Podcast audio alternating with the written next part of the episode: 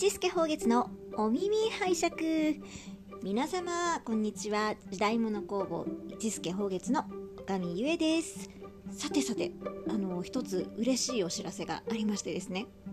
この、えー、ポッドキャスト一助宝月のお耳拝借、えーさえー前回の回をもちまして100再生を超えました。わーいも100回もね聞いてくださる、まあ、そのうち10回ぐらいは多分自分で確認してる分なんでしょうけどねこの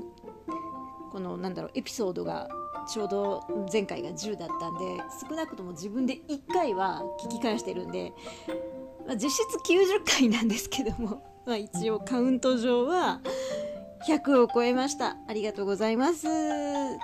あの1人で100回は聞けないのでね90人の方が聞いていただけてるんだなと思うと本当にあやってよかったなとちょっと今喜びをかみしめております。さて、えー今日は何の話をしようかと言いますとキャンプです。はい。まあまあ今ねコロナ禍でこうキャンプコロナ禍の影響でキャンプが盛り上がってるとも言う言いますよね。あのーまあそれのそこにじゃあミーハーに乗っかっちゃったのかと思われるかもしれませんけどまあ半分そうでありまああんまそうでもないようなというところのその辺の話をしていきたいと思います、えーでは、えーしばしの間お耳を傾けていただきましたら嬉しいです。どうぞよろしくお願いします。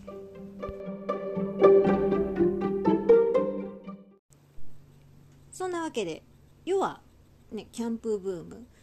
なんですね。あの3密を回避しやすい、まあ、そのソーシャルディスタンスを保って基本野外でその空気が密閉しないところで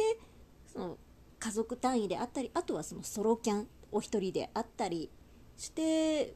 まあ、その他人との接触があまりないのでこのコロナの時代にすごくまだ楽しめる十分楽しめる余暇として、ね、あの注目されているのかなというところみたいですね。あとはあのアニメのゆるキャンがねあの人気でそれでゆるキャンを見てあいいかもしれないなってあのアニメも結構面白いですよね。私もちょっと見たんですけども女子高生の子たちの。本当にあのゆるく結構美味しいものを食べるためにあのキャンプをされたりとかっていうねなんかちょっとほのぼの系のあのアニメなんですけど、まあ、そのブームもあったりしてキャンプブームなんですけど、まあ、そのブームに乗っかってまあ我々も 乗っかってっていうところもあったりなかったりまあでも乗っかったんでしょうね。え ー先日、えー、と家族でちょっとねお昼ご飯を食べるだけの短いキャンプをしてきました。でなんでやりたかったかというとまあその気晴らしもあるんですけどもあのここ2年ほどよくそのサバゲーのイベントとかそのフィールドに出店させていただくようになってその出店のためになんというか、えーテンテントあのスタンド型のテントですとかその折りたたみのフォールディングテーブルですとか、えー椅子ですとかなんかねいつでもキャンプ行けるじゃんっていうものがそ備品が増えちゃったんですね。でもそれなんか仕事にしか使わないのもなんだかちょっとなんだかなっていうところもあってそれを生かしたい。ちょっと生かし自分の遊びのためにも生かしてみたいなという野望があってあと、まあ、うちの店主がですね元ガチ勢元ガチキャンプ勢。なんですまああのこう言うと多分ご部屋ではもっとガチ勢な人はもっと上がいるよって言うんです。私から見たらすごく元ガチ勢なんですよ。というのも高校の時に登山部だったらしくってもうそれこそ本当にその時から使っててるあの愛用のあの鍋ですとか なんかあの鍋ですとかってあのアルミのね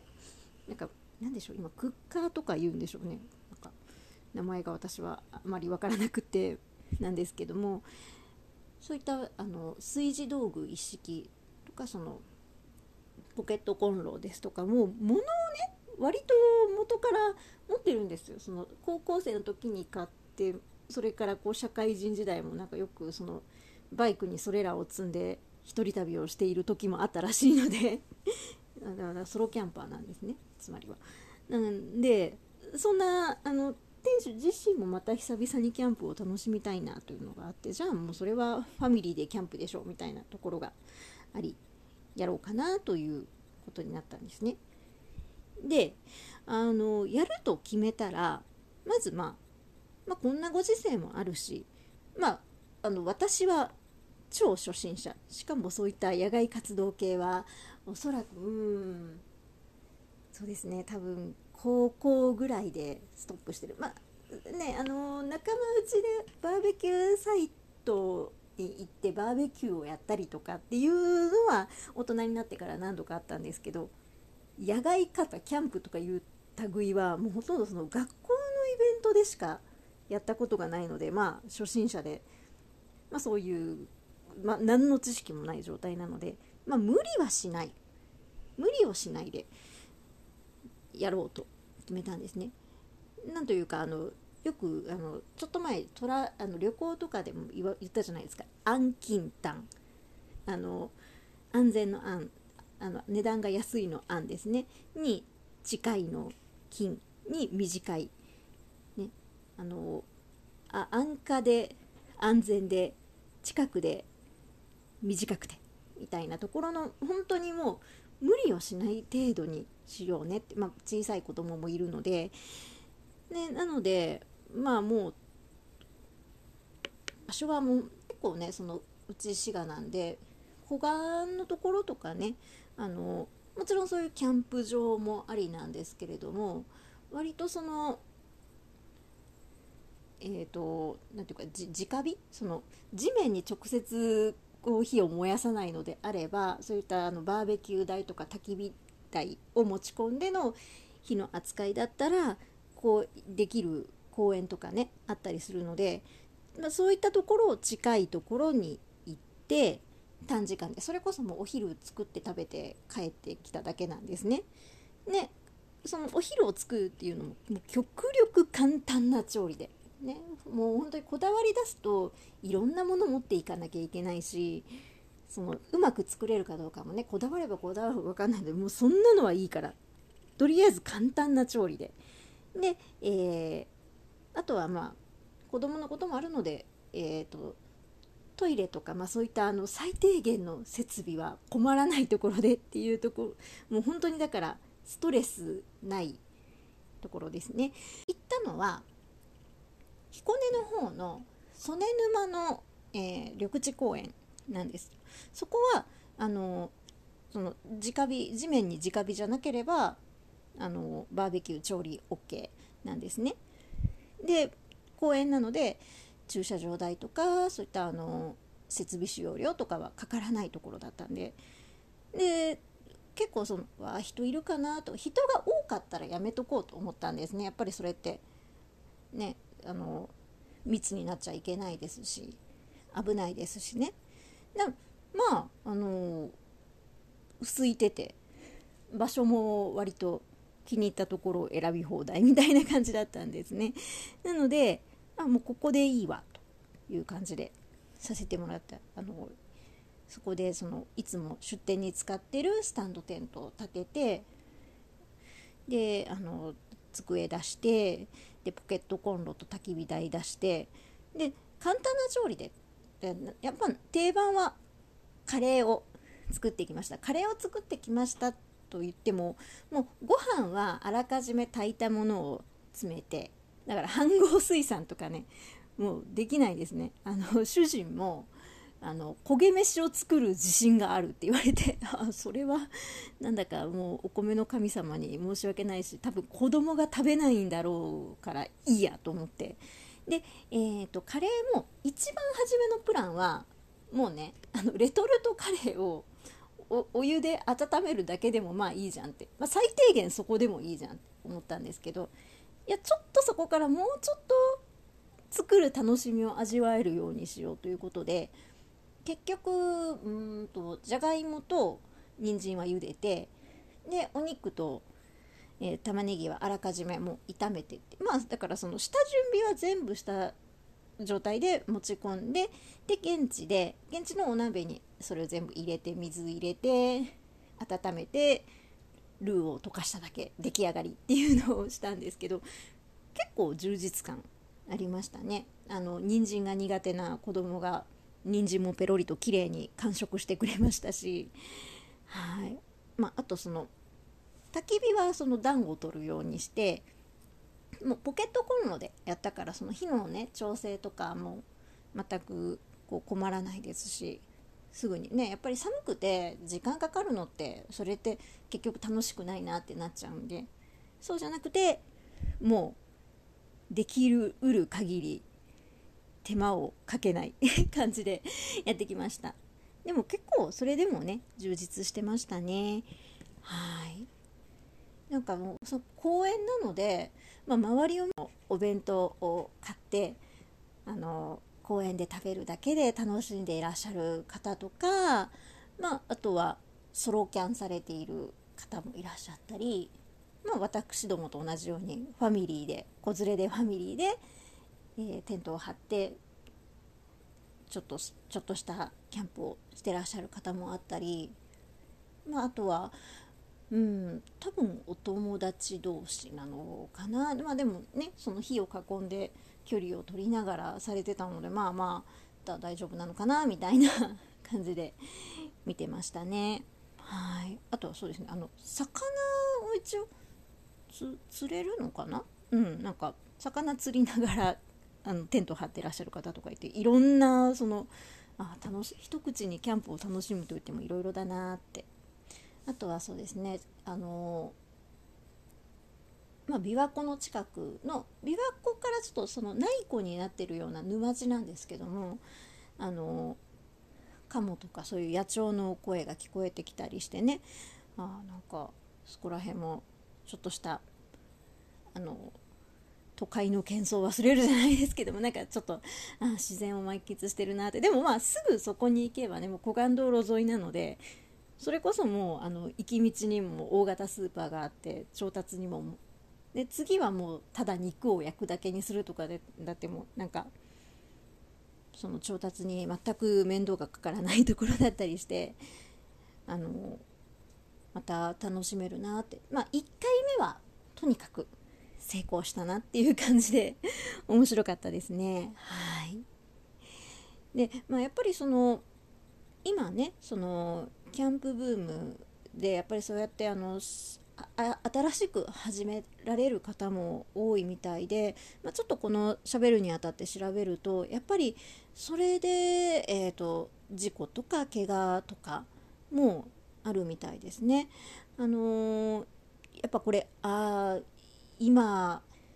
今時だからかなっていうのもあるんですけどあとあの、アルコール消毒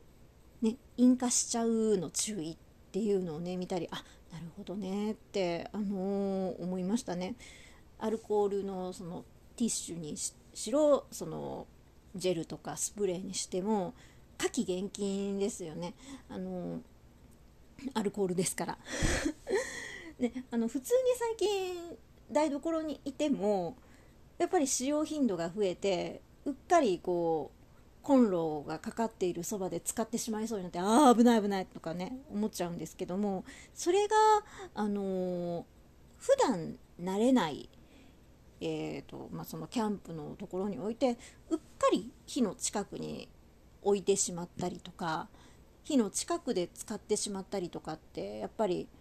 多いんじゃないかなと思うんですね。あの私もやっぱり持っていた時にあこれアルコールティッシュだちょっと火火から絶対遠ざけるところに置こうってままず場所を決めて使ったりしましたね。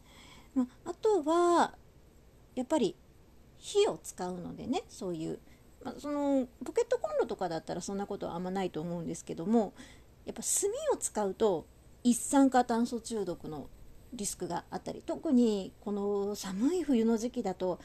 テント内で暖を取ろうとされる方とか、ね、不慣れな方だとそれでちょっと油断してあの一酸化炭素濃度が濃くなっちゃってクラクラになっちゃったとか子どもの方がその一酸化炭素を吸収しやすいとかねいろんなリスクがあるみたいなので、まあ、本当にあの普段とは違う普段のね便利な生活じゃないからこそ楽しい反面その油断してたら危ないんだなっていうのがなんかこう改めて本当にあのじゃあ行く前に読んどけよって話なんですけど今このしゃべるにあたって調べてああなるほどなと思った次第ですね。はい、まあ、多分これを聞いていらっしゃる方っていうのはまあ結構ね最近ほらあのサバゲーもあのサバゲー場でキャンプができたりするところとかが増えてたりあとはあのラープをされてる方でもちょっとそのね、ラープの本場はあのヨーロッパの方ではその森の中でされるからちょっとそのキャンプとの親和性が高かったりしてその、ね、ファンタジーキャンプみたいなことを、ね、されてる方もいらっしゃるのであの私はもう本当にあの初心者やってみたレポートですのでこれ。ですのでそれよりももう全然詳しい人が、まあ、今聞いてらっしゃるんで何言ってんだお前っていうところは あるかもしれないですけどもまあねあの初心者にしてもその手慣れた方でもまあ油断は禁物というわけで、ね、やるからには楽しく安全にしたいものですねと思った次第であります。ね、次は何をしようかなやっぱり次は肉焼きたいですね。ねやっぱりあの醍醐味はバーベキューかななんて。ちょっとね子供がそういうのあの煙たかったりとかその火の取り扱いにその怖がるか逆にその危険に対して危険度がなんて危険と思うこう度合いが低いかどっちか分かんなかったんでちょっとドキドキだったんですけどまあ一応ねまあそれなりにもう幼児幼児と言われる年齢の後半ですのでなんとなくちょっと自分でもその警戒感ありつつやってくれたのであとそんなに煙いとかねもうあの目にしみるとかあんま言わなかったのでまあ次は肉焼いてみたいななんて 思ってます。はい。ね、あのー、この滋賀県その湖岸の方ですとか、ね、そのレイクサイドを楽しむもよし山の方を楽しむもよしいろんなところありますのでまたもしあのこの緊急事態宣言が解除された折にはちょっとね遊びに来ていただきたいですしまたあのこれ聞いてあのそれこそあのまだやってない方 ああじゃあまあこんなこんな気軽にできるんならいいかなという方は近場なところで、まあ、近場であのできるところでその公園でできるかどうかっていうのもね自治体のその管理とかのその度合いによって違うみたいですので、まあ、必ずそのバーベキュー OK かキャンプ OK かっていうのは調べていかれた方がいいかなとは思うんですけれどもはいそんなわけで、はい、今日はえー、初心者キャンプについて語るでした。ね、このコロナを乗り越えてまた何か増えたらいいなと思います。ではでは、えー、約今日は20分以内、18分ぐらい、19分ぐらいなのかな。はい。お耳を貸していただきありがとうございました。時代物工房一助宝月のおかみゆえでした。バイバーイ。